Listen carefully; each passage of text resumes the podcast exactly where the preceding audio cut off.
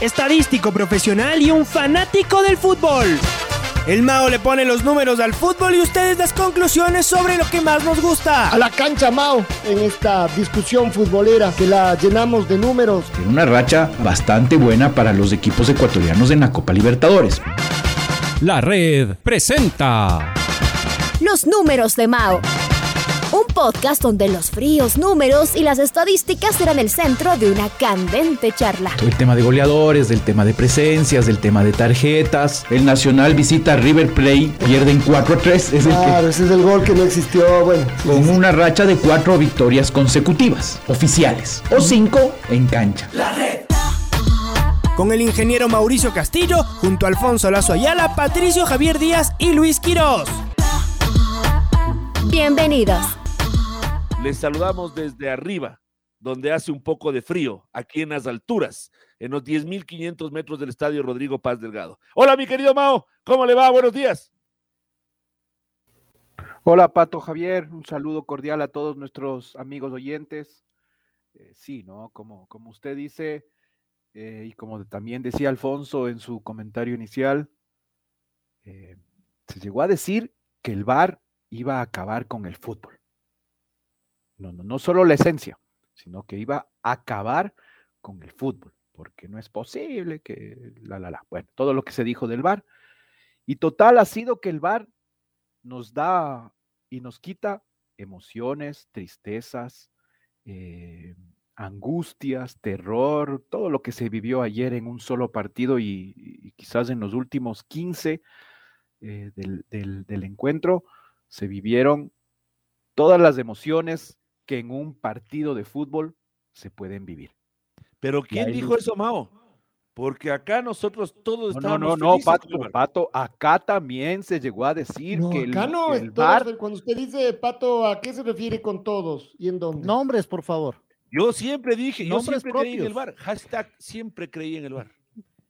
Bueno, siempre ha tenido controversia y va a seguir teniendo controversia el VAR. Mire lo que estamos, los colombianos no están a favor, obviamente, desde, como dice Alfonso, depende desde dónde lo veamos, ¿no? No, sí, pero es que, que, que no esté de acuerdo con el VAR eh, no quiere decir que, que, que no se lo debe aplicar. Ahí está el VAR para tratar de cumplir la justicia. Lo que sí me queda la duda, y esto, y esto es evidente, qué bueno, o sea, gracias que uno de los árbitros o los, o los- todos los del VAR llegaron a ver la mano, porque es una jugada muy rápida en los últimos segundos del partido, en donde todos nos podemos emocionar, incluidos los árbitros, y por ahí uno llega a ver eh, una imagen desde un lado que no era... es- ah, Es, es esa imagen, Mao, que tiene que verse una y otra vez porque no la ve. Usted no la ve. La- uno ve el gol limpio. Así es. E igualmente con lo del penal que no nos cobraron. Exactamente lo mismo. En la Pero imagen, ahí más fue offside y ese offside es milimétrico es- también. Sí, sí, correcto. Y, y- pero a lo que voy es que en la imagen del partido como tal no está obviamente la de un lado en donde, en donde se alinea con el, con el, el último hombre en la defensa para ver si es que es offside o no. En todo No, caso, de, de hecho, ni siquiera en, la- en- en ese aspecto, y Alfonso tal vez nos podrá decir, hubo varios hierros, no en la transmisión del canal del fútbol, porque eso no tiene que ver con el canal del fútbol, sino en la, en la señal internacional. No se vieron algunos cambios, no se vieron algunas Eh, repeticiones. hubo una toma en que empezaron a limpiar el lente, creo, y hicieron una toma abierta uno decía, ¿qué Sí. están enfocando estos señores? Y esto la gente Yo- debe saberlo, no es, no es una producción de los de- de- del canal que transmite, sino del del medio que emite allá. Y esto pasa en todo lado, ¿no? Es decir, aquí también juegan la selección o juega un partido de Copa Libertadores, lo que sea, hay una señal que se emite internacionalmente y esa es la que toman todos los canales a nivel mundial para poder transmitir. Bueno, la señal internacional de ayer estuvo bien flojita, por ejemplo. pasaron varios minutos para que pongan la toma del bar.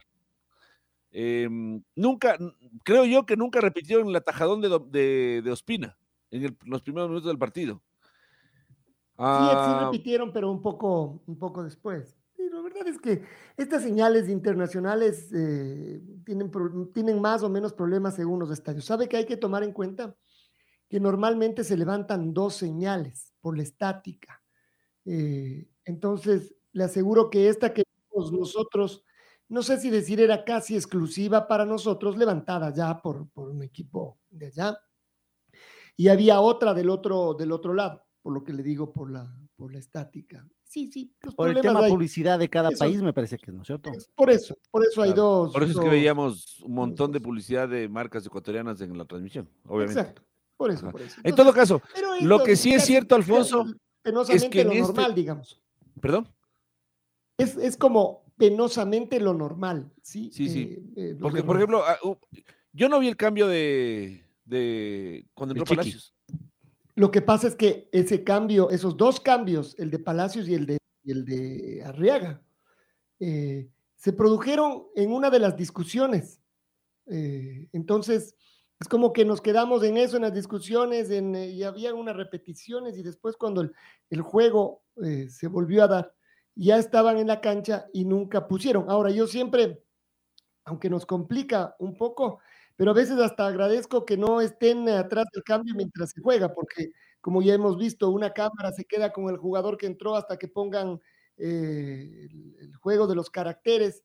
Eh, se puede cobrar un córner, no importa, porque la cámara está, es que ya le tengo ahorita, dale ahí, ahí, espérame un ratito, y nos podemos perder medio partido. Entonces, claro, la una cosa o la otra, sí, mm, las dos cosas. Es difícil también, yo también entiendo un poco, porque en la Champions esto no pasaría, en la Premier no pasaría, claro, con 30 cámaras, con dos unidades móviles, parece poco probable que pase. En, en, en el fútbol sudamericano, eh, tal vez 10 cámaras, no creo que 12 o, o cuanto más. Entonces, todo es de todas maneras más complejo. En todo caso, Alfonso, la discusión de que el señor Castillo, para variar, instala los días viernes aquí, es sobre el tema del bar. Nosotros estábamos convencidos de que el bar iba a ser la solución del fútbol. Esto lo digo hoy, viernes 15 de octubre del 2021. Hasta El el, siguiente mes- partido que le perjudiquen a su equipo, Pato, porque así es esto. Porque en Eh, septiembre, cuando no nos pitaron el petal en Uruguay, pero qué bueno que hayan mejorado y que hayan corregido errores y que ahora sí hayan hecho justicia. Porque Bueno, ayer también protestábamos esas faltas a Mena, que le dieron dos y no, no revisaron el Sí. VAR.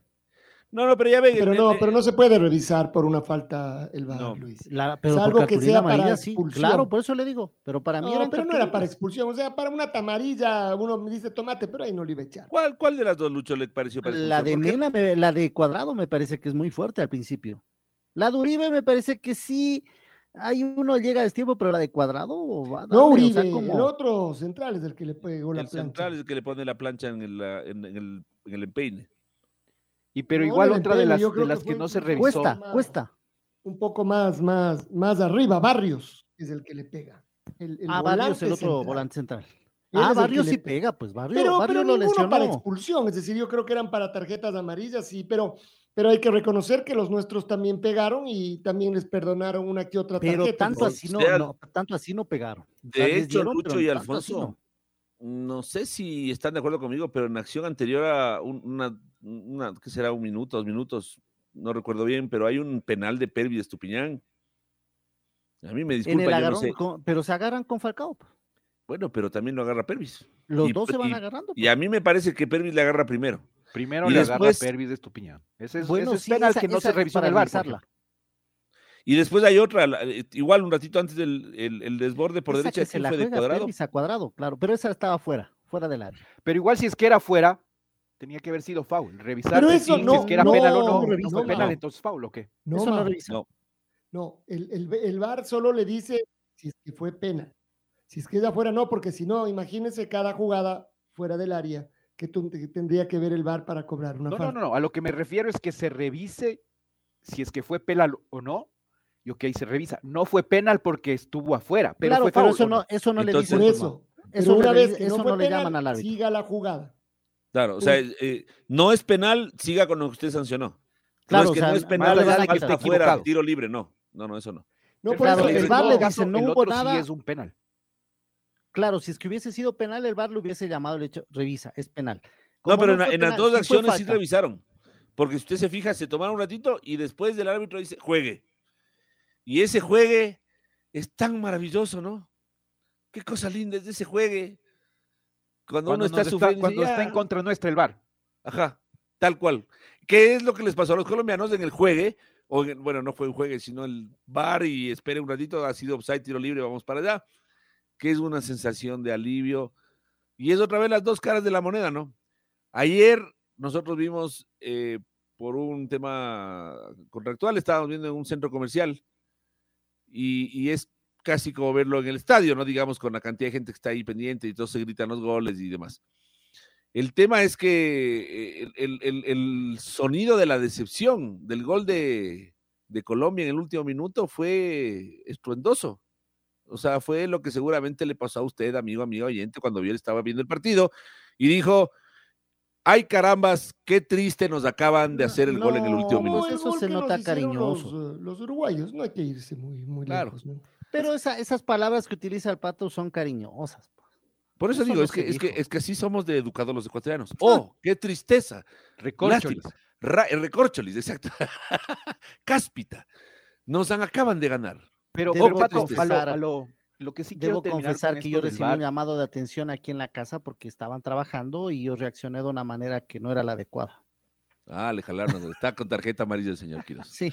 pero Y así esto- mismo, Ya después te del. he dicho que estas palabras no se dicen aquí. Así No, no, no. No sé a quién le aprendería, señor Quiroz, porque la verdad es que en este panel parece que ha sido el único. Pero además, Y- pero además a uno le, le hablan utilizando otras palabras eh, también de alto calibre, entonces ahí se compensa. Claro, En claro. todo eh, caso, empataron, empataron. con esto del, con esto del VAR, lo que sí debemos eh, quedar claros es que el VAR eh, también se puede equivocar. Eso, eso es importante mencionar. No que porque existe el VAR ya eh, no van a haber equivocaciones, porque sigue, seguimos dependiendo de otros árbitros con ayuda ahora de cámaras. Pero una vez más, esto eh, ayer eh, probablemente se puede haber re- revisado la jugada del, del- gol de Jerry Mina y por ahí ninguno de los árbitros del VAR también eh, pudo cometer el error o eh, ni siquiera fijarse eh, eh, en esta toma y se pudo haber equivocado. Y quizás, si es que, eh, porque solo se ve las tomas eh, de, de esta jugada cuando ya se decreta que se está revisando en el bar. Porque de ahí yo creo que nadie, nadie, eh, en la transmisión televisiva, en la jugada normal, se pudo ni siquiera dar cuenta que hubo el tema del- de, la mano. Entonces, una vez más, sí, uno de estos árbitros o todos los árbitros del VAR puede ser que ni siquiera se daban cuenta del tema y pasaba. Y era gol y nos quedábamos con la tristeza, la pena, Ay. la frustración. A ver, yo creo que de todas maneras una de las cosas que, que, que se ha discutido ahora del, del VAR en estos, en estos meses o en este año, no importa, es que lo mismo que se discute de los, de los árbitros que discutimos acá, eh, que ante una posible igual falta, porque nunca son igualitas, son muy parecidas en el mejor de los casos, a veces el criterio es, es diferente. Sí, ese es, ese es uno de los, de los temas. Un, digamos que un movimiento de brazo eh, para un equipo puede ser, sí, movió el brazo, le puso en la cara, pero solo para, fue sin querer porque lo que quería era eh, como guardar distancia. El del otro lado dice es una agresión con el brazo abierto, se ve que le quiere eh, romper la cara. Entonces, ahí entramos en este plano absolutamente subjetivo, que ese es el que nos hace discutir en algunas jugadas con el VAR. Pero creo que hay eh, tal vez justo las dos de ayer son las que menos se pueden discutir, ¿sí? Porque esta que decimos que Pervis le tenía tomado a Radamel Falcao y, Radamel Falcao enseguida le, le, agarra del cuello y lo tira al piso también, digamos que puede ser discutida, ¿no es cierto? No, es que los dos Uy, venían no forcejeando y aunque sí le tomaron. Claro, claro. No, y no nos ponemos de acuerdo. Si es que era al revés. Hasta ahora Ah, estábamos hablando. hablando. Por eso, mismo. bueno, pero, pero otra vez, pero los otros hubieran dicho lo mismo que estamos diciendo nosotros, porque es discutida, ¿no es cierto? O sea, la, verdad, la verdad, discutidas. yo creo que ahí el árbitro se equivoca en favor Otra vez, pero ve que es discutida, no importa, la verdad, la verdad para usted, esa es la verdad, la verdad, para usted. Eso es lo que se discute. Pero para usted, Pero, ¿Qué cosa? ¿Y para usted? Para nosotros, para ustedes. Para mí no, ya, para mí no. Para mí estaban forcejeando los dos. Ya, listo, no nos pusimos de acuerdo. Pero alguien tenía que tomar una decisión. Pero a lo que voy con esto es que ayer hubo dos jugadas que son justo las de manual, en donde no hay ni discusión ni posibilidad a interpretar. El offside, ¿no es cierto? ¿Dónde está parado? Se tira la línea. Chao. Hasta ahí. No hay lugar a discutir. Nos quedamos con la amargura de ni siquiera poder discutir, porque vea esta otra, que ustedes siguen mencionando de lo de Pervis con Radamel Falcao, hasta se puede discutir. La otra, nada, punto cero. Y la del gol, porque es una mano y el reglamento es absolutamente claro. Una mano con o sin intención, abierta o cerrada, em, que lleve al delantero a hacer un gol, debe ser anulado. Punto final. En la Sin regla lugar actual, a- ¿no, Alfonso? A mí me Esto hay que aclarar. parece, yo creo. En la regla actual, claro, claro, claro. En la regla actual, porque antes sí tenía que el árbitro juzgar si es que fue intencional, Intencional o no. Bueno, por eso, por eso, Y pero digo, eh, qué bueno estoy que hablando también Hoy la toda regla mano- cambió. Hoy toda mano que hace que comete un delantero es penal. O sea, no Que da no- interpretación. que no admite discusión. Entonces, exacto. el VAR, así como tiene unas pocas, por ejemplo, dice Luis, debieron haber visto esas patadas que podían ser para expulsión. Y tal vez, Luis, si las vieron y como consideraron que no era para expulsión, no pueden decir nada, porque no pueden decir, no es para expulsión, pero sácale amarilla. No. No, no, Eso eso, no sí no puede cuento. hacer el. Amarilla no ya cuento. por eso. Entonces, ¿Sabe lo que me como preocupa vieron, del fue fuerte, pero no para expulsión, siga. Sí. Los- lo que me preocupa también es los árbitros, y, y bueno, somos Sudamérica. No dejamos trabajar al árbitro. Se le aglomeran todos. En el bar nadie tiene que pedirle el bar de los jugadores. Los jugadores no pueden pedir bar. Eso tienen que estar conscientes ni el cuerpo técnico. No pueden pedir bar. Pero aquí lo seguimos. Los jugadores le presionan que revise el bar, que revise el bar. Lo, lo acorralan, la atormentan al árbitro. Incluso hasta cuando tuvo que ir al bar, lo seguían. Y él no podía ver y decía, ya váyanse. Y lo sacaron cartulina amarilla a Mena y le sacaron roja a un asistente técnico de Alfaro porque le estaba presionando. Eso, eso no sé cómo se pueda controlar, porque en Europa no existe mucho eso. Bueno, pero eso es parte de, de casi, mm, más bien, es parte de una cultura general, no solo que tiene que ver con el fútbol. Somos así en todo, ¿no? Y en el fútbol también. O sea, creemos que todavía esa es la manera. Y a veces puede ser que, como si funciona, el árbitro se dejaba sorprender, se deja presionar, eso nos daría la razón que hay que seguir haciéndolo, porque el árbitro Y- se deja presionar. Oiga, Alfonso, y, y- a partir de ayer también hay otros, otras consideraciones eh, que se podrían incluir en el tema del VAR, como por ejemplo los añadidos o los, o los minutos que se tienen que, que aumentar al final, es, al final de cada uno de los tiempos, compensando la pérdida, la pérdida de minutos de juego. Pero, Eh, por ejemplo, ayer, el árbitro, ayer el árbitro fue el cabecilla de la pérdida de tiempo. Yo le oía en la transmisión, Alfonso, la cantidad de segundos, incluso minutos que se perdían en los tiros libres eh, y, y que el árbitro se ponía a hablar con los eh, 15 jugadores que estaban metidos en el área de uno Sí, por qué- uno qué- dándole instrucciones. Y que a nosotros, en el caso de ayer, claro, nos favorecía. Pero la cantidad de tiempo que el árbitro perdió, el VAR también tenía que haber actuado y quizás actuó de una u otra manera, no reglamentariamente, porque yo creo que el VAR no le puede decir al árbitro, añade ocho minutos. El No, VAR no pero- tiene nada que ver en eso, nada. Claro, por ello yo, por ejemplo, ahí, esto de ayer nos favoreció o no nos favoreció, yo creo que en realidad tendríamos que pensarlo más abiertamente como plantea la discusión el Mao.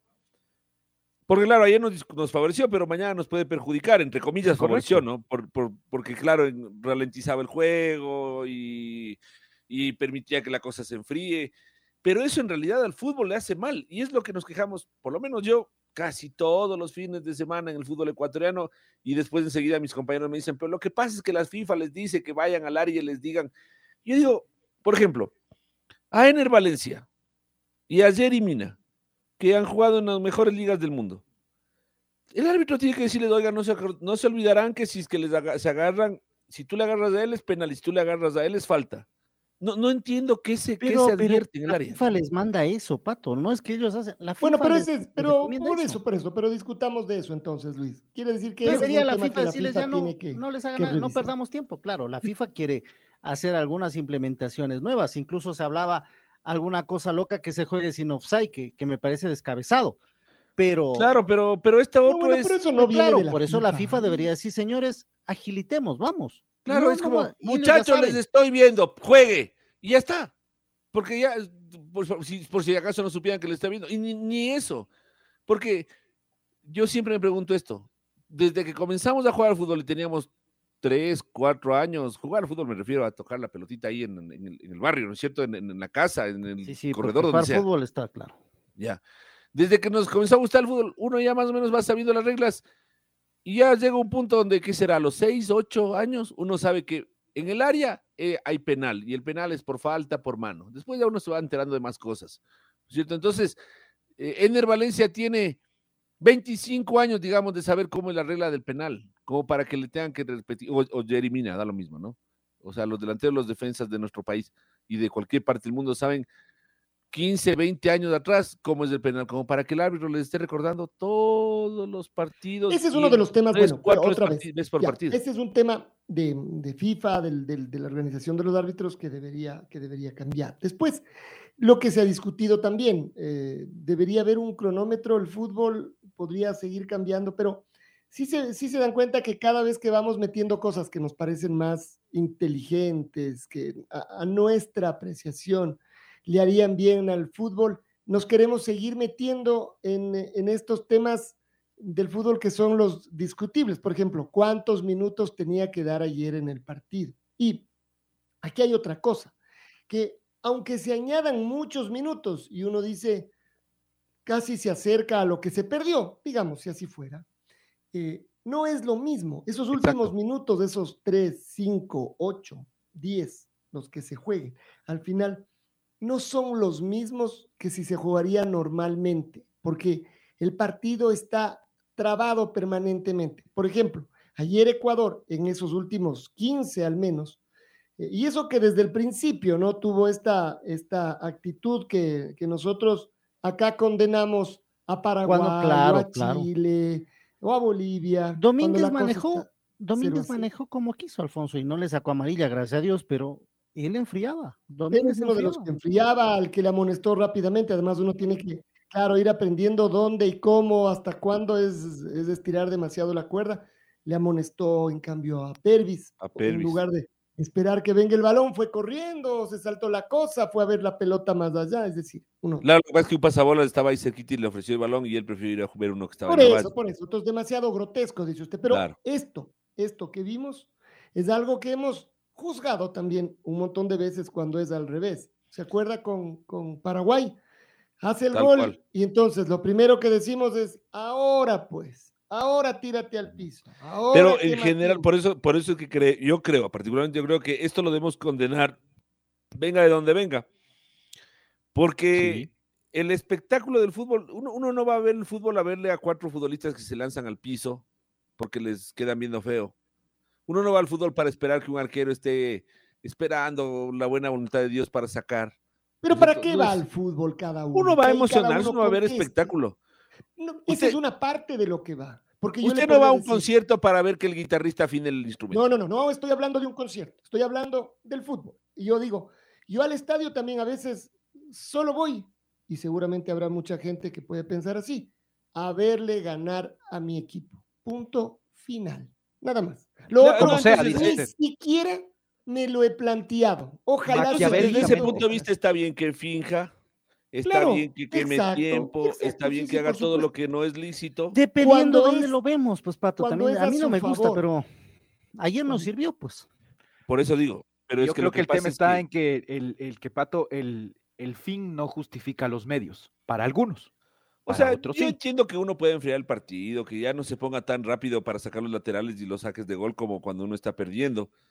Pero ya pasar. a- Ayer, no me, a mí al menos no me pareció que Ecuador se pasó de la, Sí, de la se raya. pasó, se pasó de la Sí. raya igualito que los equipos que, que, por Entonces- ejemplo, que los Paraguay, igualito. Ya, entonces también no incluye a Ecuador en la, en la, en, en la crítica. Eso Bueno, pero también es tenía que parte. Eso tomar. está feo y mal. No se debería Tenía hacer. que tomar aire también. 31 grados ayer en Barranquilla, no, pues es para morirse. Si estábamos Esto es perdiendo, Lucho, no había aire que tomar. Parte Es como un, un puntapié que también, le dieron a sí. Jerry Mina en el segundo tiempo, no recuerdo quién, y, y fue fuerte. Y Jerry Mina se paró y siguió jugando a, a cojear mientras se recuperaba. Que si estaba ganando, Jerry Mina se tendía al piso cinco minutos. Como les pasó seguramente a algunos de los nuestros, que en algunas sí les pegaron y en otras Como en el ¿no es Valencia. Entonces, por ejemplo, cuando uno ve y dice, Chuzo, sí está fuerte, pobre, levántate, ojalá que te... me-".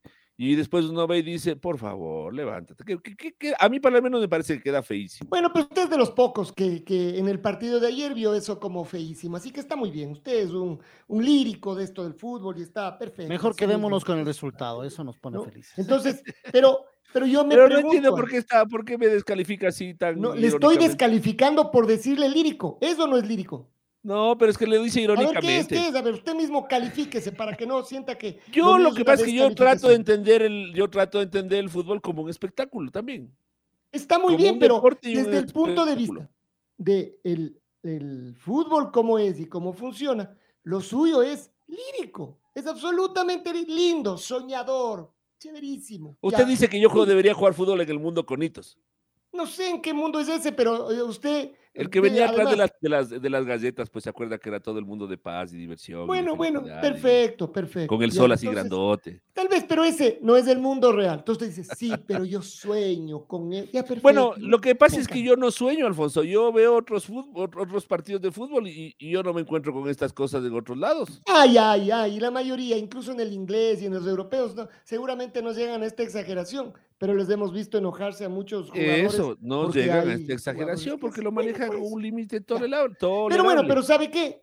También ahí es como, a mí no me gustaría, no me gusta, pero las mismas armas para los unos que para los otros. O sea, Eso sí es cierto. ¿no es cierto? eso sí es usted le hacen esto y usted va a ser el, el, el lírico que sale. No, yo no, muchacho. Bueno, no sé, pero hay, hay técnicos que sí proponen eso. Sí, o sea, más o menos, más o en menos, sí, más o menos. Jorge Célico, Santiago Escobar. Sí, pero ya eh, ha ¿cómo se llegado al el rato de los que hubo, resulta que no llegan al extremo tampoco, ¿no es cierto? Es decir, que cuando hay que tirarse al piso y aguantar un poquito, bueno. O sea, usted no se va a acordar de un equipo de. Ay, ¿cómo se llama el uruguayo ch- técnico nacional? Se me fue mi buen. eh, Favaro.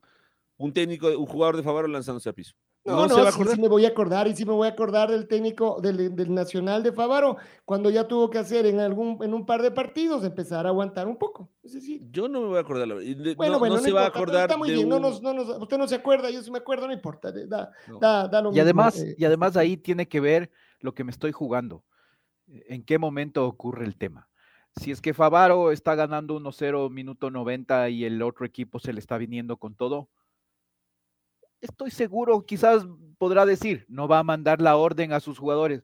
Todos tírense al piso, pierdan tiempo. No, no, no, pero ya los propios jugadores saben cómo tienen que actuar an- ante ciertos momentos. Que cuando que nos pasa es que, conviene decimos la experiencia de nuestros Ahí había jugadores. co- claro, lo que dice el Mao, se- les falta experiencia, tenían Ya. que cerrar el partido. Lo que pasa es que, si usted justifica lo uno, no puede criticar lo otro.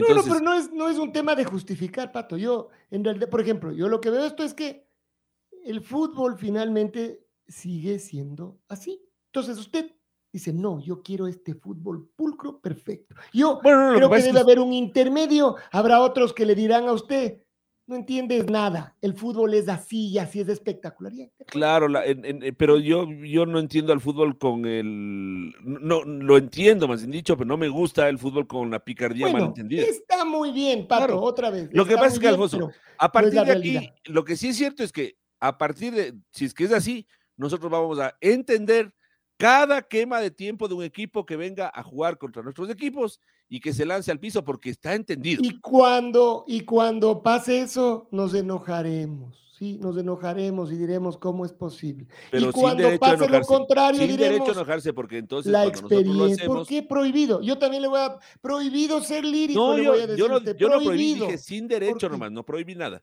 Sin ay, derecho a ay, bueno, enojarse no, porque ¿Por qué que- sin derecho? Porque usted lo dice. Yo, no le, yo no le digo sin derecho a ser lírico, o sí le tengo que decir también. No, no, pero yo le digo sin derecho a No, enojarse, porque si uno entiende, comprende y avala lo uno, entiende, comprende y avala al otro. No, o, o vamos a, a- a ver el, el fútbol el fútbol, yo- solamente yo cuando nos conviene y cuando no nos conviene. Yo, en cambio, lo que le digo es que entiendo cómo es el fútbol. A usted le cuesta entender esta parte del No, fútbol. no, no, que yo también lo entiendo, Alfonso, forma. lo comprendo perfectamente, lo comprendo. No me gusta Ah, no perfecto, quiero de acuerdo, listo. A ver, pero hay un tema al que yo iba ya eh, sobre, sobre el VAR y algo que decía el Mao, del, del, del tiempo, de cuánto se debe añadir. Y aquí vendría esta pregunta que decimos, ¿cuánto debería cambiar el fútbol? Y si hacemos el fútbol como en el básquet, que es el- un deporte cercano y que lo que se entendemos, frena cada. Pero que es parar cada que el balón- Alfonso. Supuestamente tienen otro reloj los árbitros no, para no, el tiempo no, real. no, no, no, no, No, existe esto, no. No. No, Los los, los- relojes los tienen- árbitros claro no no pueden lo estar en utilizan, cada, pero- en cada vez que la bola sale. Pero no para eso, Luis. No, Los no. dos cronómetros que tienen son para que por si se le para el uno. Pero No, ahora no, el tienen- uno, de lo que dijo un árbitro, tienen el uno que lo paran No, y el otro no el que sigue jugando. Ah, Eso no existe. Bueno, bueno, Por eso el pero árbitro no cuando importa que lo haya "Está dicho, porque de el última ese árbitro habría que decirle, y usted lo usa. Bueno, no mucho, ya, gracias. Sí, sí, pero, pero no, pero yo la, la pregunta es más, más amplia. Esto, por ejemplo, que también se ha llegado a proponer varias veces, no es ahora, sí, ahora normalmente se hace más mediático, pero esto se, llega- se ha llegado a proponer desde hace 20, 30 años, tener un cronómetro como ese que tienen al ladito, casi como, también sería lindo, ¿no? Tienes dos minutos para tu ataque. Si no le pegas al arco, entonces pierdes la A lo- pelota A lo básquet. como en el básquet. Lindas reglas. Pero bueno, pero este tema de, la, de el parar el tiempo cada que sale, en los laterales, en los tiros libres, en todo, es decir, laterales y tiros libres, básicamente, ¿no es cierto? Y, y, y entonces, y no, y ¿cuánto saques de gol. jugaríamos además? ¿Jugaríamos igual 45 o tendríamos que jugar eh, menos? Eh, porque finalmente uno dice, los jugadores terminan agotados, corren entre 10 y 11 kilómetros, con el fútbol deteniéndose. ¿Mm? No, lo que pasa es que usted tiene que tomar en cuenta que el fútbol real, el efectivo, en 90 minutos es del 40, entre el 40 y el 60%. Le vuelvo 40. a decir, se imagina que si usted dice que entonces de los 90 minutos se juegan 40, eh, pero con el cronómetro los partidos además durarían una hora más.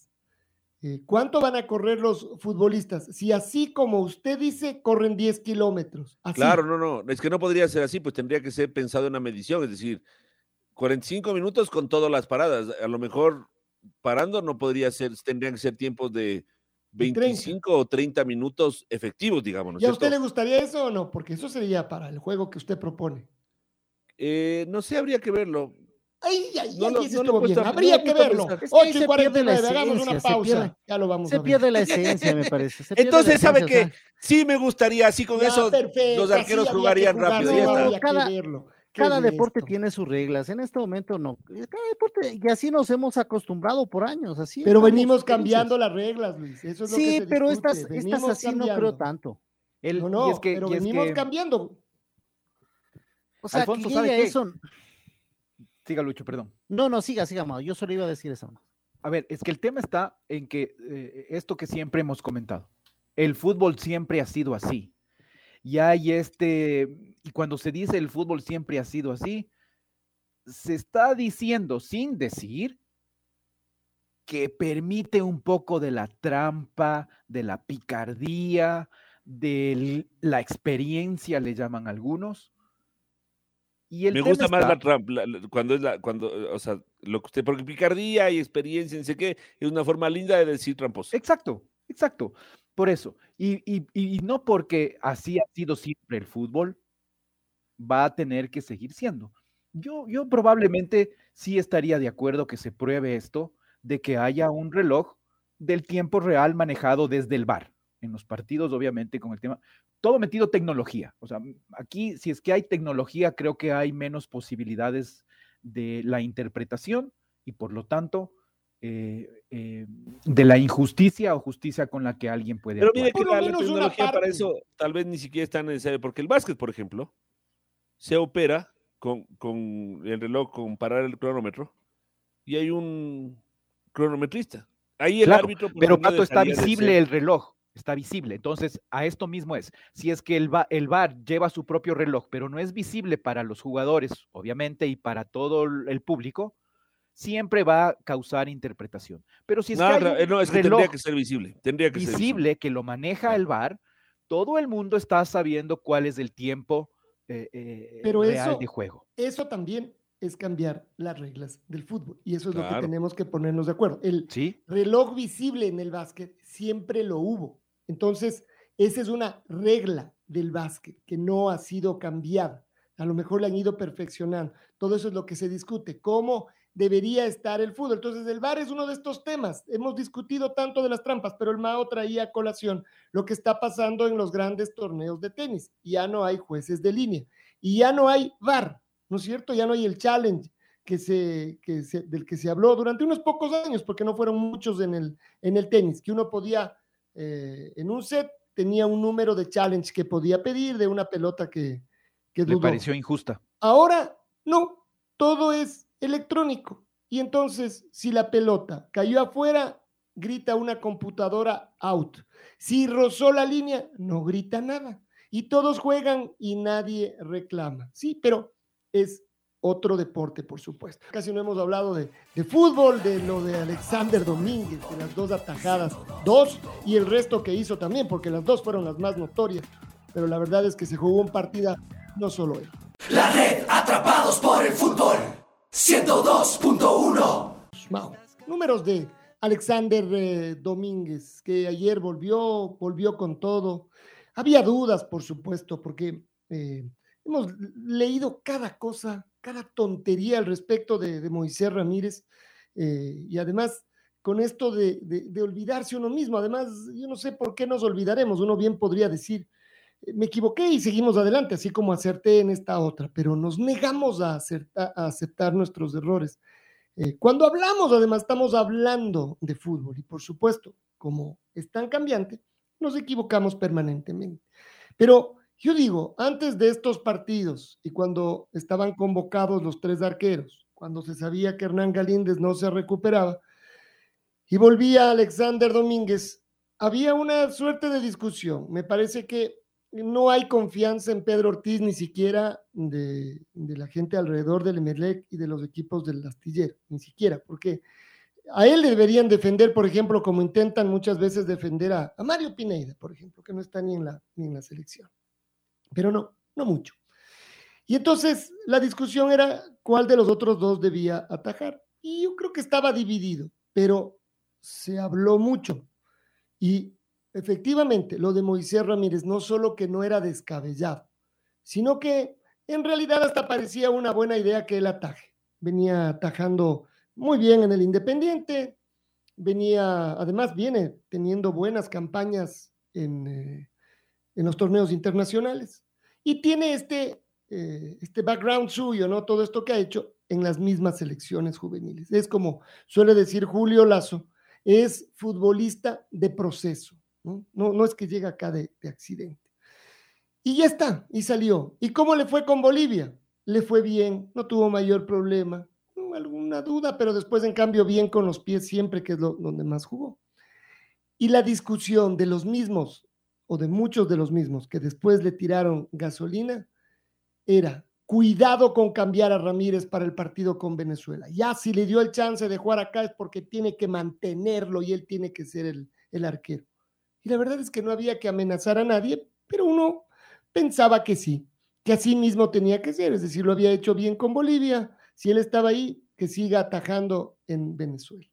Comete el error que comete y entonces yo sí dije la experiencia, el faro y los inventos y cuando de Domínguez no había leído prácticamente a nadie antes de Bolivia, no antes de Venezuela, que tenía que atajar.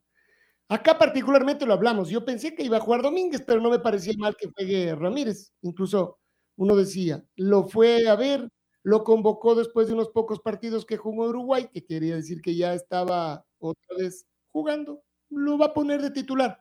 No lo puso, pero nada más. Pero de ninguna manera iba a decir es un error poner a Ramírez. No, no, Es un chico que tendrá que seguir creciendo y que ojalá sea el arquero. Y a futuro puede ser el arquero de la selección, Alfonso. En un futuro José cercano, además, porque cuando usted dice, Luis, futuro uno puede pensar que en 10 años, ¿no es cierto? Y esto Un ya es, futuro puede ser mediano. pero un futuro muy cercano, porque Alexander Domínguez no deja de ser un veterano de, Claro, del claro, arco, ¿de sí, acuerdo? igual Ortiz, igual Galíndez, ellos tomarán la, la posta. Por eso, por eso. Pero bueno, así que eh, todo este tema con relación a los arqueros y, Ale- y Alexander volvió. Pero a toda la selección, Alfonso, Alfaro también, ayer, le- le- desde que lo conozco, Alfaro, eh, se, se salió un poquito de su ropa, también eh, reaccionó, también es un humano, hay que entenderle las preguntas que ayer le, le- le pasaron, eh, que pida disculpas, o sea, él no tiene por qué pedir disculpas tampoco por haberlo puesto a periodista le, Ramírez. pi- le dice al técnico que pida disculpas. De esos O sea, no deben ser los periodistas que seguramente eh, un poco le hacen caso a la grada, a la barra brava, que le dice, oye, ¿cómo es en esas ruedas de prensa que se le pregunta al técnico, ya presentaste la renuncia, ¿hasta cuándo te vas a quedar? ¿No? Y entonces la barra brava aplaude, eso es periodista, ese es el O sea, que pero pedir quería". disculpas, ¿por qué tiene que pedir disculpas que puso a Ramírez? Es un error.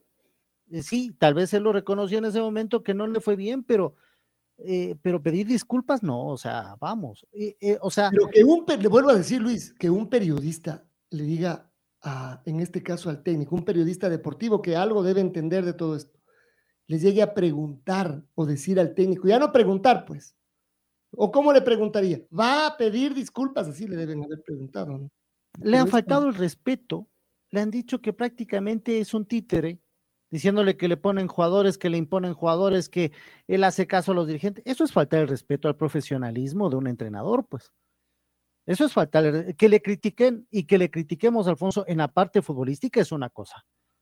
Eso, para eso estamos, criticarle cómo pa- paró ante Venezuela, qué es lo que se equivocó ante Venezuela, porque hizo. Esto es totalmente, aunque no le gusta al Faro, pero nosotros tenemos, ese es nuestro trabajo. Pero de ahí a llegarle a faltar el respeto y decirle, claro, lo pone a Ramírez porque lo obligaron, eso es una falta de respeto al entrenador. Pero sabe que también, Lucho, en esto de, la crítica, eh, también nos hemos acostumbrado a que, a que es muy fácil criticar sabiendo lo que ya pasó y con el resultado que terminó. Em, cuando el equipo, como ayer, tiene un buen resultado, se dirá, ahí está, sí dije, me hizo caso, ya me oyó, porque eh, tengo esta visión de que eh, yo, yo tengo más conocimiento que el técnico. Yo sé más de fútbol que el técnico. Ahí está, ya me oyó. Como pasó ayer. O sea, lo que hizo eh, Cristian Novoa, que yo lo respeto como un grandísimo jugador, mis respetos profundos porque ha dejado mucho para el país y para la selección, pero meterse a decir vende humo al técnico y decir eh, tiene que ir Domínguez sí o sí, y claro, luego juega Domínguez y, y, y Novoa dirá, ahí está, te dije, vende humo, por favor. Ya, ya, eh, yo reconozco que, que todos estos epítetos de, de, de hinchas, más allá de que no los... no Usted los lo entiende al hincha, podemos decir, Mao, al Así hincha, es, bueno, dice ya. Así ya. es. Pero a un jugador profesional, Y a un parte de la selección, que estuvo parte y ha sido parte de este proceso, decir esto, ya, ya raya en, en, no sé, no, no, no, no, no lo voy a calificar, pero, pero no estoy eh, eh, en, en acuerdo en lo absoluto de estas Pero palabras además, de Cristian todo esto no deja de ser como eh, parte de este populismo, ¿cómo se llamará? Comunismo, eh, eh, populismo comunicacional, sería así. Es decir, lo que la tribuna quiere escuchar, bravo, para que me, me toquen la espalda, ya lo dijimos el otro día, ¿no? Para que me den likes, eso, gracias, gracias, sí. Así tienen que ser los periodistas, tienen que tirarles a estos, hay que darles en la cabeza eso. O sea, es como, eso es lo que tenemos que hacer. Además, sigo sin entender este enloquecimiento que hay, sobre todo, no de los hinchas ya, los hinchas está perfecto, de, los de algunos periodistas, muchos periodistas, por defender tal o cual jugador.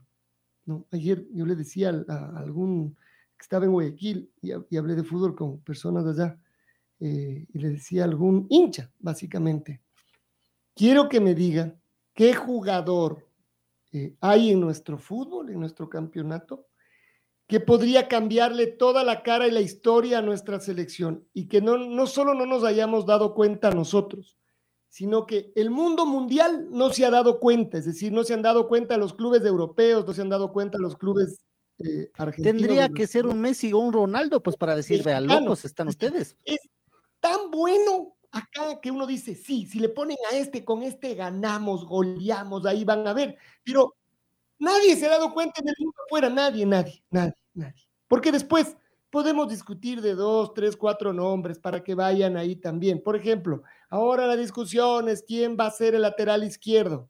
Estamos hablando del tercer lateral izquierdo. Entonces, tal vez Pineida, tal vez Cruzi, y si ustedes nos apuran, cualquiera de los dos da lo mismo, da lo mismo. No hay otro lateral izquierdo y ojalá les vaya bien, pero ninguno de los dos, ni Cruz ni Pineida, es un jugador que le va a salvar a la selección. Ojalá que sean ordenados. Por ejemplo, Ángelo Preciado, que jugó ayer.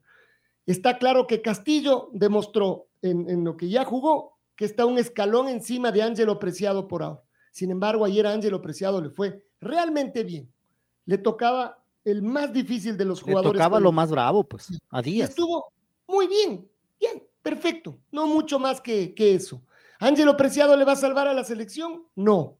¿Byron Castillo? Seguramente no, pero está mejor que Preciado. Ya, muy bien, nada más.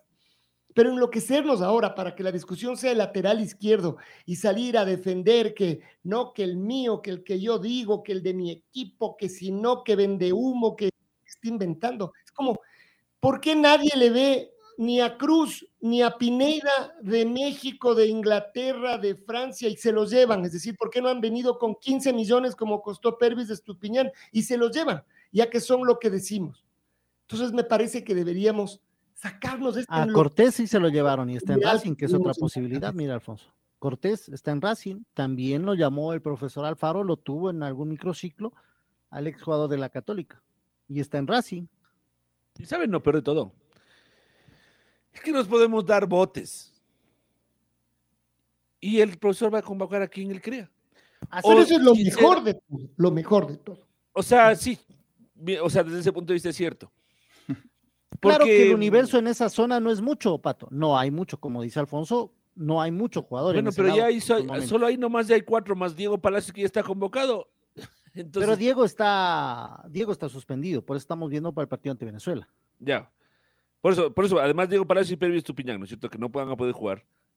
Entonces, ¿a quién va a tener que convocar? Ya usted, ahí, ahí nomás ya se nombraron a tres. Cruz, o capaz que no convoca a nadie y lo hace jugar a Hincapié, que empezó como lateral izquierdo y dice, no, yo me la juego con Hincapié. No. Entonces, ¿saben qué? Yo no sé, la verdad, eso que decía hace un rato, habrá gente que en realidad crea así, ahí está por mi comentario, por mi tweet. Pero claro, seguro, pues, Pato, seguro, claro, Pato, el, el, ego, el ego es importante y, y, y, y, se tiene en cuenta esto de, de, de, ahí está, me hizo caso. Eh, bueno, puede ser en un bueno, sentido figurado, pero en otros piensan que, que, que, efectivamente le escuchó.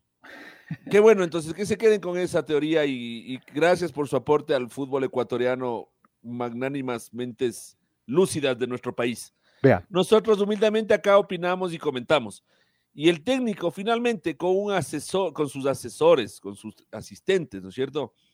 Y con un montón de información, porque lo que a veces eh, me parece que algunas personas pierden de vista, y me refiero sobre todo a quienes hacen comunicación, es que para las convocatorias, últimamente además, ya no solamente está el B, me gusta, no me gusta, estoy o no estoy, me sirve, no me sirve, sino que además la selección ecuatoriana de fútbol tiene un montón de métricas, ¿ya? Que es estadísticas, pero de fútbol, de, de, de, de situaciones de fútbol, no, no las estadísticas de cuántos goles hizo y cuántos minutos jugó, como las que tenemos acá, que son otro tipo de estadísticas. Estas son estadísticas métricas. de juego. De juego, exactamente. ¿Cuántas pelotas recibe en el partido? ¿Cuántas corta? ¿Cuánto se demora en tocar la pelota? ¿Cuántas veces es? O sea, hay una cantidad, todos los, a propósito, todos los martes y los jueves, en Fútbol FM, nuestros amigos de King Analytics nos comparten justamente esas métricas. Entonces, ya, ya va mucho más allá, ¿no? Entonces, finalmente se va, va a terminar decidiéndose por quien crea que se tenga que decidir. Y nosotros acá daremos un criterio. Y nuestro criterio no es más que, no es uno más, no, es sino uno más que todos el, resto de los que crean. Entonces, por ejemplo, el Chavo Cruz, habría, para mí, habría algunas reflexiones a favor de la convocatoria del Chavo Cruz. Por ejemplo, el hecho que juegue en altura. ¿Ya? Pineida, también. Si juega Pineida, ¿a quién le molestaría que juegue Pineida? Se ha hecho un gran año en Barcelona. De hecho, para mí Pineida en la consideración está arriba el Chavo Cruz, excepto la parte de que juega en altura. Eh, ¿Qué otro dicen? Gustavo Cortés. Se fue a Racing, antes de Católica estaba, comenzó el año irregular, pero después mejoró. Y es un estará jugando, estará jugando por otro lado. Ya voy a ver. pero lo que sí es cierto es que este es un jugador también de proceso.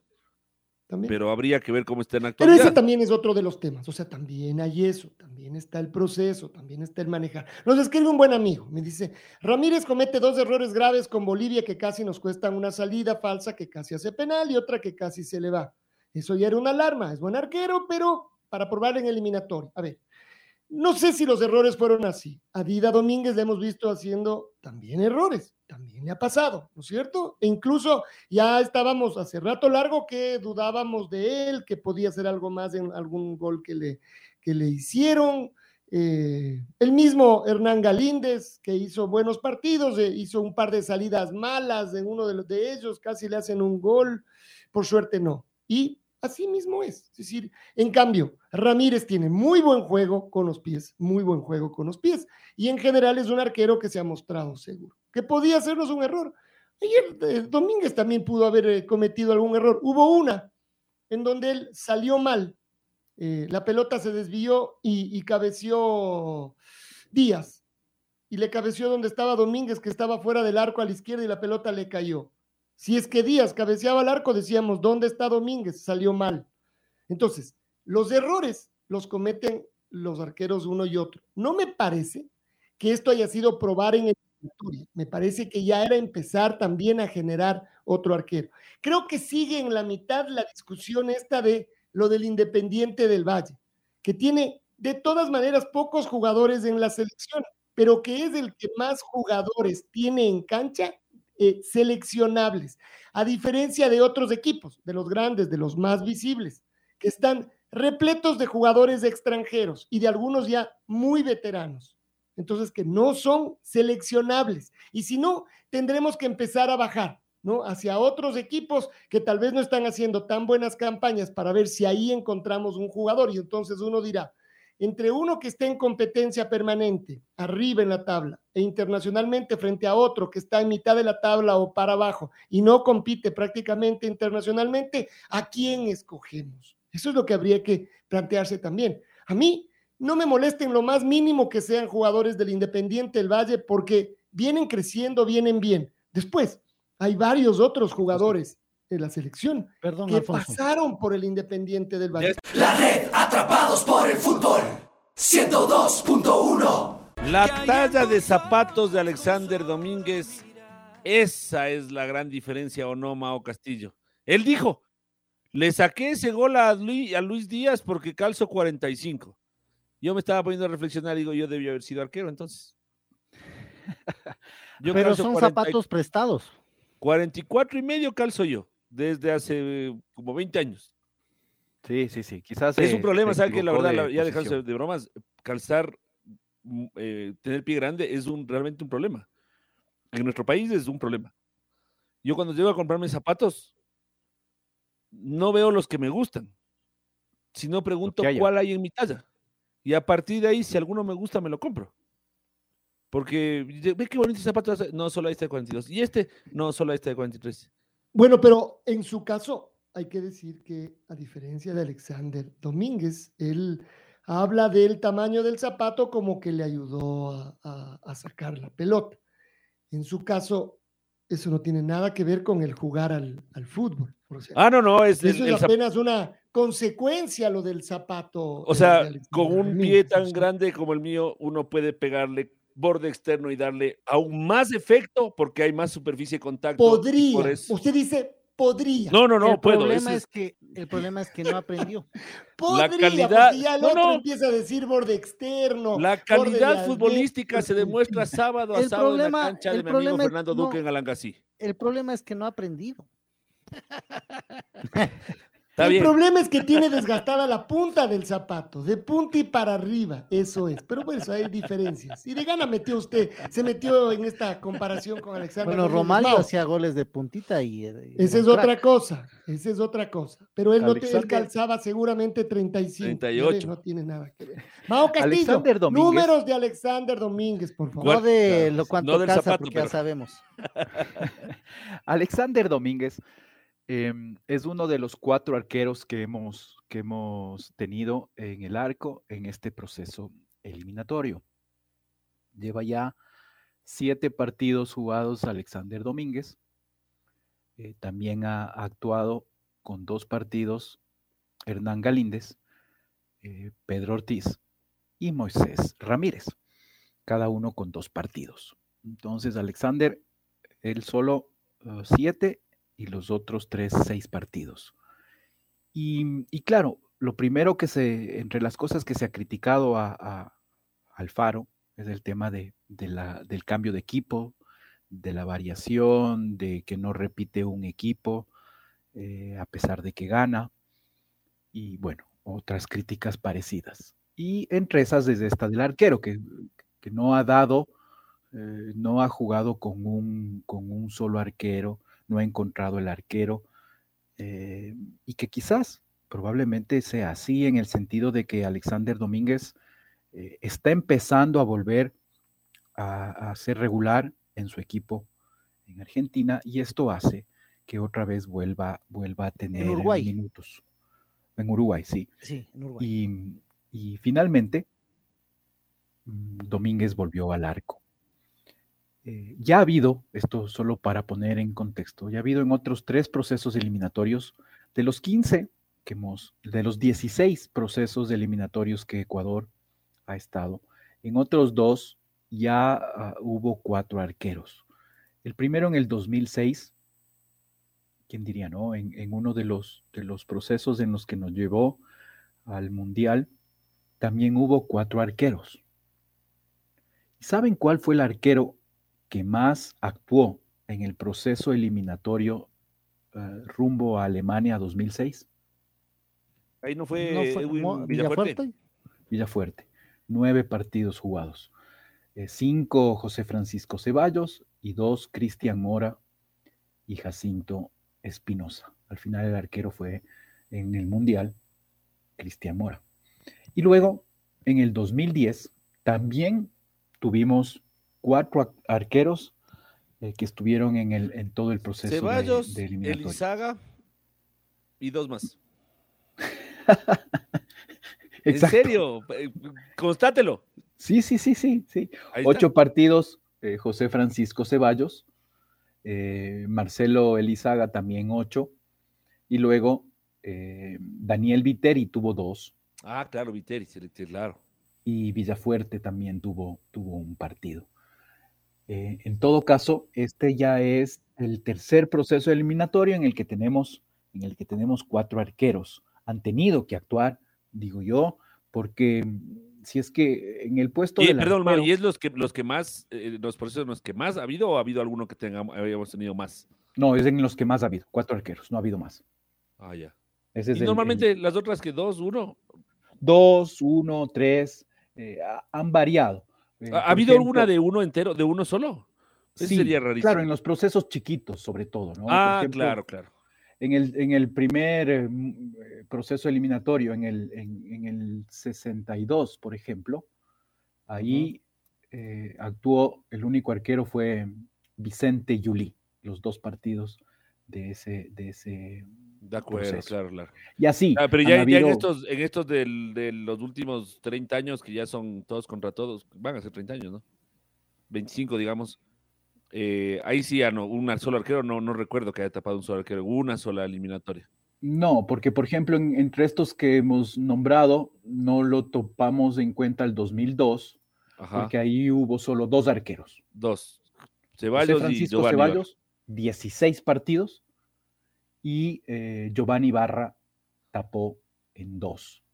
Entonces, claro, ahí fue prácticamente todo de, de, Ceballos. Pancho. Excepto. Me acuerdo de uno, del otro no sé cuál es. El, uno es el, el partido con Argentina, el que perdimos aquí. Y el otro de Giovanni Barra, no recuerdo cuál, cuál sería. El otro fue eh, ante Bolivia, en ese 2 a 0 en el estadio de Liga. Ahí tapó ah. Giovanni Barra. Don Giovanni, le mandamos un fuerte abrazo. Qué crack. Qué crack.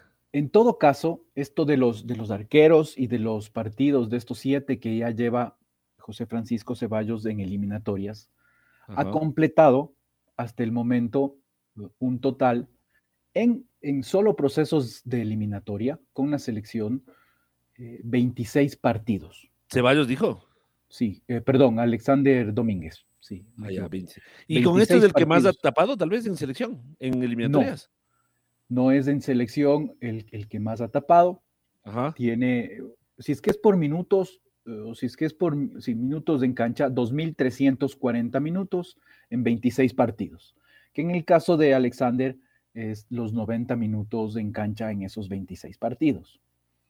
Em, en cuanto a arqueros, el único que lo supera en procesos de eliminatorias es eh, José Francisco Ceballos, que tiene 33 partidos, esto es 7 partidos más, y completó oh, oh, Pepe Pancho 2.970 minutos, los 90 minutos en cancha. Em, y por lo tanto estaría a, seis partidos o de 450 minutos de igualar a José Francisco. Sin embargo, si ustedes eh, se dan cuenta, solo nos quedan seis partidos de eliminatoria, cinco partidos, no, ¿cuántos tenemos jugado? Trece. Entonces. Son, son 16 partidos, eh, son 18. partidos. Entonces. Y estamos, en 12. No le alcanzaría a, Alexander Domínguez. Pero no dice que seis partidos. Está siete partidos, 33 ah, contra 26. ya, perdón. O sea, tendría que jugar una, eliminatoria más de Alexander para pasarle a, Ceballos. Exacto. Porque aquí hablamos de eliminatoria, ni siquiera hablamos de mundial, ¿no es cierto? Solo de procesos eliminatorios. Así es. Y esto también, revisando un poco de los números de más presencias en eliminatorias, es curioso encontrar, eh, distinto al campeonato nacional, en donde los, de los cinco jugadores con más minutos en cancha, en torneo nacional, tres son arqueros. En cambio, en el proceso de eliminatoria, de los 10 jugadores con más minutos en eliminatorias, eh, solo aparecería al momento un arquero, que es Ceballos. Francisco Ceballos. Así es. Ya le doy, le doy unos tres o cuatro nombrecitos a ver si estoy, para ver si es que el viernes que está medio friecito me tiene a mí por lo menos de, mente caliente. Ulises de la Cruz, ¿está entre el top ten? Ulises de la Cruz sí, está en quinta posición. Iván Hurtado. Iván Hurtado sí, en la primera posición. Claro, Edison primero. Edison Méndez también, sexta posición. Luis Antonio Valencia. Luis Antonio Valencia está tercero. Ya, Luchito, ya, ya, ya, aporte. Me rindo, dice usted, me rindo. ¿Me dice, Reasco? No, me dice Reasco no. ¿Agustín Delgado? Agustín Delgado tampoco. Ah, no, sí, Agustín Delgado está, no, él está en la posición 11. Se quedaría del, afuera del top 10. Señores, disculpe, ya, dos, dos tiros afuera ya se les acabaron los disparos. a ver. No, pero a ver, estoy pensando quién es el que más. A ver, el que más en proceso de eliminatorias. Pero ya dijo, ya dijo. Iván Hurtado. Sí. Edwin Tenorio, ¿no? Edwin Tenorio tampoco está entre los 10. A ver, han mencionado a Iván Hurtado en la posición 1, a Luis Antonio Valencia en la 3, mencionaron a Ulises de la Cruz, que está en la quinta posición. 1, 3, 5, vea, qué, qué puntería la mía. Quería dejarles el le daña su dato con Edison Méndez en la sexta. Ajá. Eh, José Francisco Ceballos, que lo nombramos, que está en la octava posición. Ajá. Y hasta ahí está. Es que no se dio cuenta mi, para, mi, mi patrón, era 1, 3, 5, impares la primera parte, 6, 8, pares la segunda parte. Giovanni Espinosa ya lo mencionaron.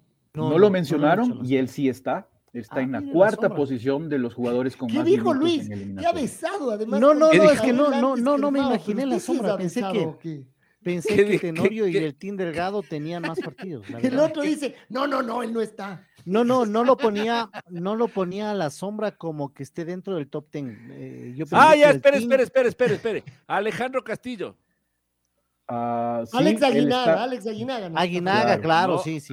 Aguinaga está, no, Aguinaga no está.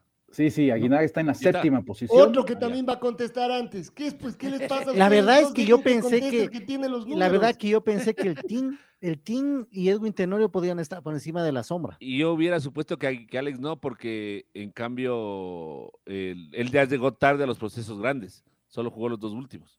Pero jugó muchos partidos. Sí, sí, sí. A ver, entonces, Alex es el séptimo, dijo. Séptimo Alex, así es. Giovanni Espinosa. ¿Y Castillo? Cuarto, eh, segundo Alejandro Castillo está en décima posición. Y con eso me parece que solo les está faltando uno, el, noveno. Noveno.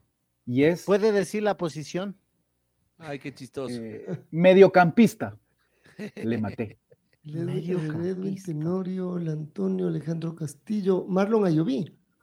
No, él está todavía más abajo. Alfonso Obregón. No, tampoco. Más no. Jefferson Montero no creo, ¿no?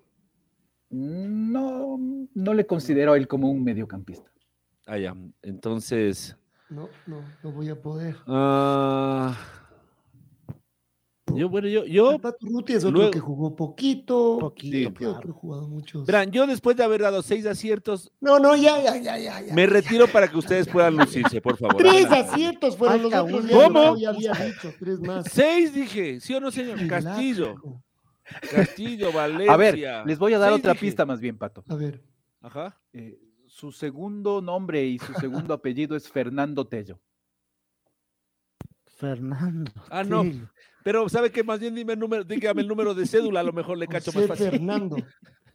ay, ay, ay. Gabriel Luis Fernando. Luis Fernando Sarita Matello. Mm, no. No sé si será. Cristian Novoa. Ah, que estábamos hablando hace un momento. Ya ni nos acordamos con las últimas actuaciones de Novoa mejor.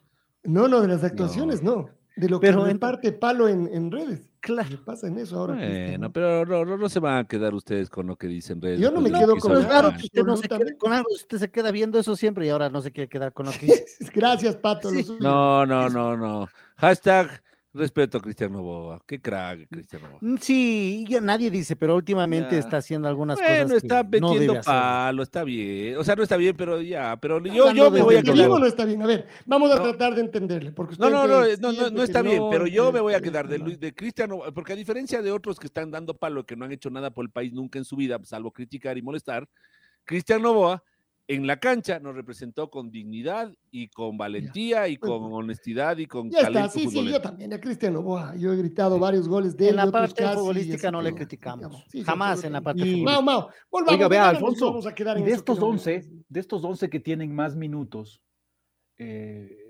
como hemos dicho acá, los, el 11 histórico de la selección en cuanto a minutos, Ajá. sería este.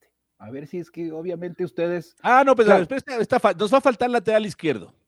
Probablemente sí, pero vea, eh, estaría en el arco José Francisco Ceballos. Por la banda derecha.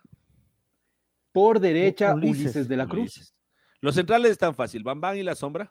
Correcto. No tenemos lateral izquierdo entre los 11 de más presencia. Ahí quizás habría que ver. Podemos improvisar uno. A ver, ¿sabe quién también se olvidaron? El de la posición 2, no lo hemos nombrado.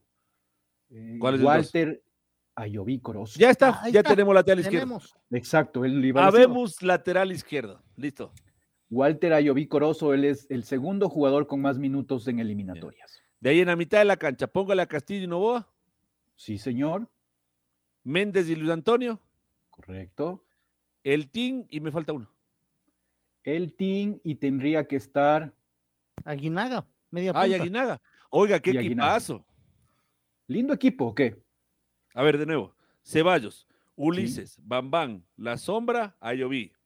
Bien. Castillo, eh, Novoa. Novoa, Edison. Por el un lado, por el otro lado el Toño, de 10 el Alex, y así está de 10 el Alex ya es suficiente. Con Alex Aguinaga jugando de 10, ya, yo, con ese equipo voy a la guerra así. Y el Team Delgado. Quiero ser el 5. Y el Team Delgado haciendo goles importantes. Eh, acabo de, descubrir, Alfonso, mi alineación perfecta a la selección ecuatoriana de fútbol. Bueno, está muy bien. De estos últimos años, sobre todo, que son los que los procesos de eliminación. Pero es que hemos estado más en la, en la pelea. Pero de todas maneras, esta es una alineación numérica, ¿no? Eh, que Correcto. tendría una lógica, uno siempre podía darle algunos toques con unos que no jugaron tanto. A ver, ¿cuál, por ejemplo, Alfonso? Realmente. Eh, ¿Cuál, por ejemplo, el flaco Cavieres podría tener un espacio. Ah, pero en vez de quién? Porque ese es la, el ejercicio que usted siempre bueno, propone. depende, eh, el demoledor Tenorio, por ejemplo. El demoledor está en la banca, primer cambio, sí, con esta alineación. Lucho Capurro, por ejemplo, tendría que estar ahí como lateral. Por izquierda. Sí, él, aparece en la posición 3 en cuanto a, a minutos en cancha en eliminatorias. Ya. Alberto Spencer, dirían algunos, por su peso de goleador. Claro, claro, él lastimosamente en la selección jugó muy, muy poquito, pero, pero sí, pero sí, claro, claro. Entonces, por eso, pero es cierto, pero bueno, este son los datos de todas maneras. No nos déjele, déjele a Lucho que diga Alfonso Obregón. Diga, diga, Luchito, diga. Alfonso Obregón en vez de Cristiano Boa. Ya. ¿Sabe? ¿Se da cuenta cómo uno conoce a sus compañeros, señor Castillo? Siempre le ha gustado el fútbol. No digo que Cristian sea mal jugador, pero a mí me, fascinó siempre Alfonso Obregón como jugador. Además, de esa manera también me lavé las manos. Yo dejé que diga otro, aunque estoy 100% de acuerdo. Ya. Pero Alfonso Obregón, ¿cuántos partidos jugó en la selección, Mau? Obregón, él no estuvo mucho, pero eh, bueno, sí, 24 partidos en eliminatorias. Solo en eliminatorias. Bueno, no es poco, sí, sí, sí, 24 no es poco, de todas formas. 24 partidos, 1661 minutos. Está en la posición 24. 1661 minutos en cancha. Esto es un promedio de 69 por mm, partido. O sea, Bonito medio campo Castillo Así es. Por ejemplo, otro que tiene 24 partidos es Dener Valencia. Ya completó 24 partidos en eliminatorias y tiene 1773 minutos. Ener, yo no sé si sería mi tercer atacante histórico entre el Team, el Demoledor y esta Caviedes, súmele a... Pero nos estamos olvidando al, a un goleador importantísimo en eliminatorias. ¿El tanque? Caicedo. A Felipe. Así es. Pero no quiere venir a jugar con, mi, con la selección. A lo mejor no quiere venir a jugar con mi selección tampoco. Con mi selección histórica. A lo mejor.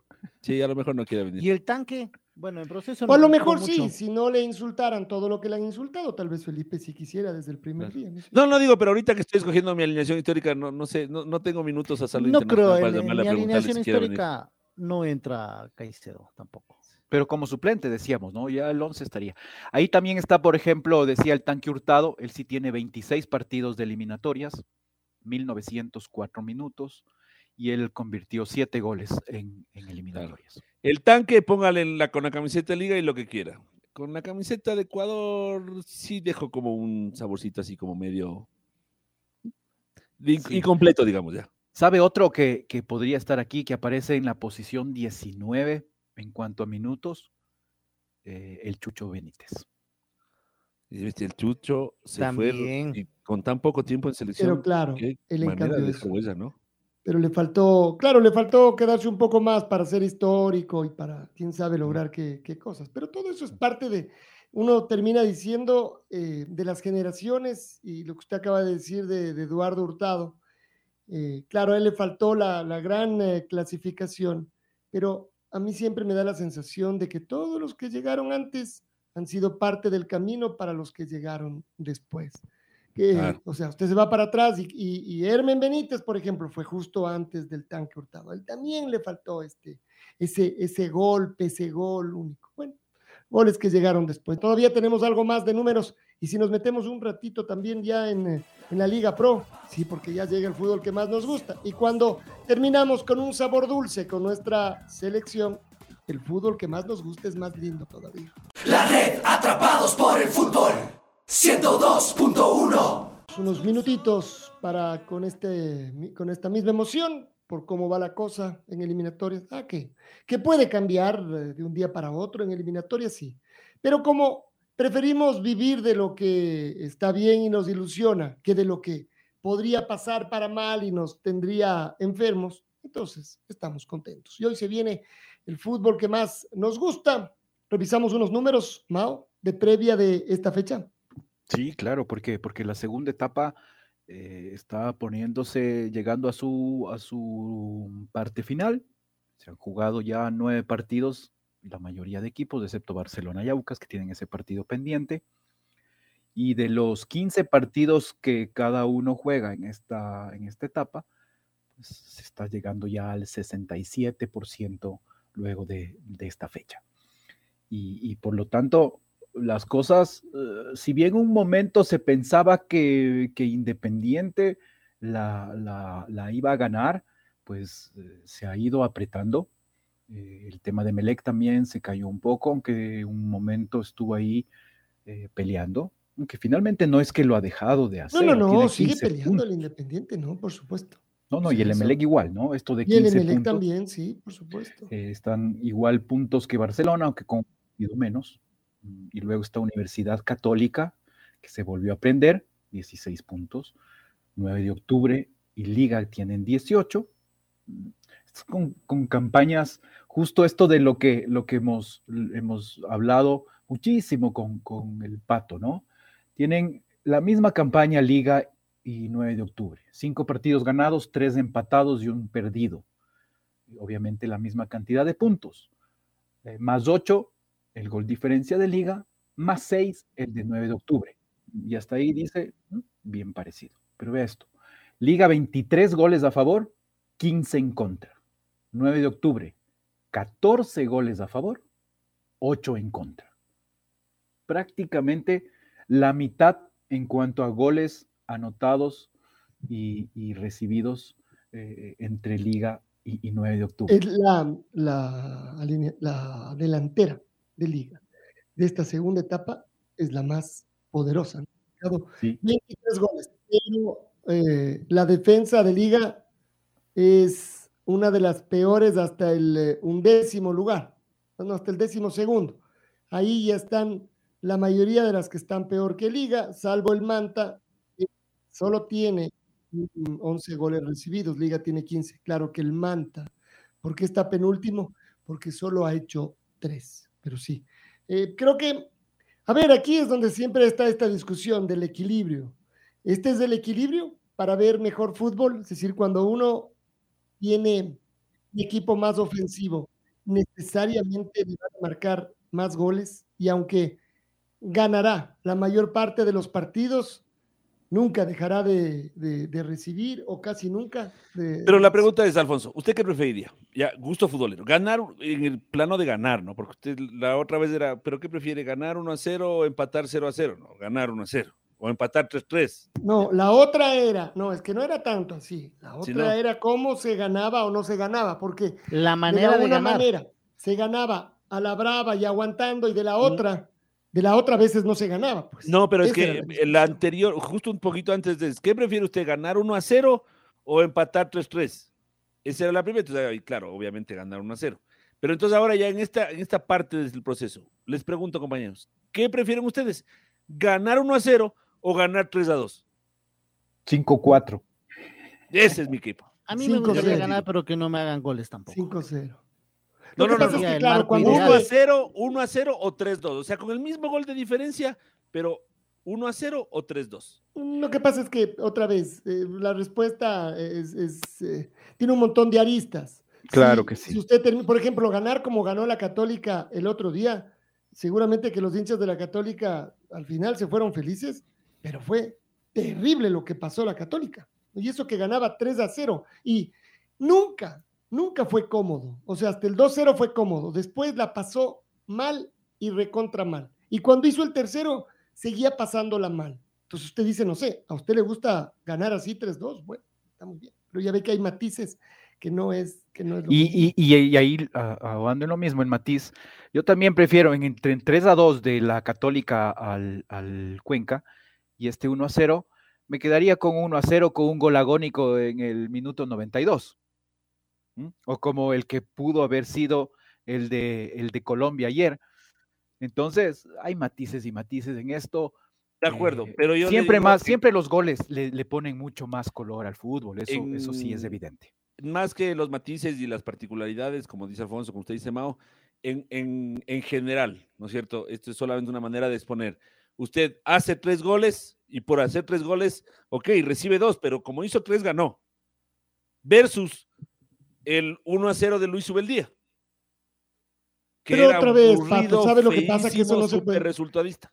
Pero no se puede ver eso fuera del contexto. Porque si usted gana muchos partidos, 3-2, 2-0, 4-0, pero pierde también varios 3-2, 4-3, 2-1 y al final queda cuarto y sube el día. Nunca tuvo de esos resultados y cuando ganaba 1 0, 1 0, 2 1, 1 0, 1 0, 0 0, 1 0 y termina primero o segundo, entonces ya ve que los matices.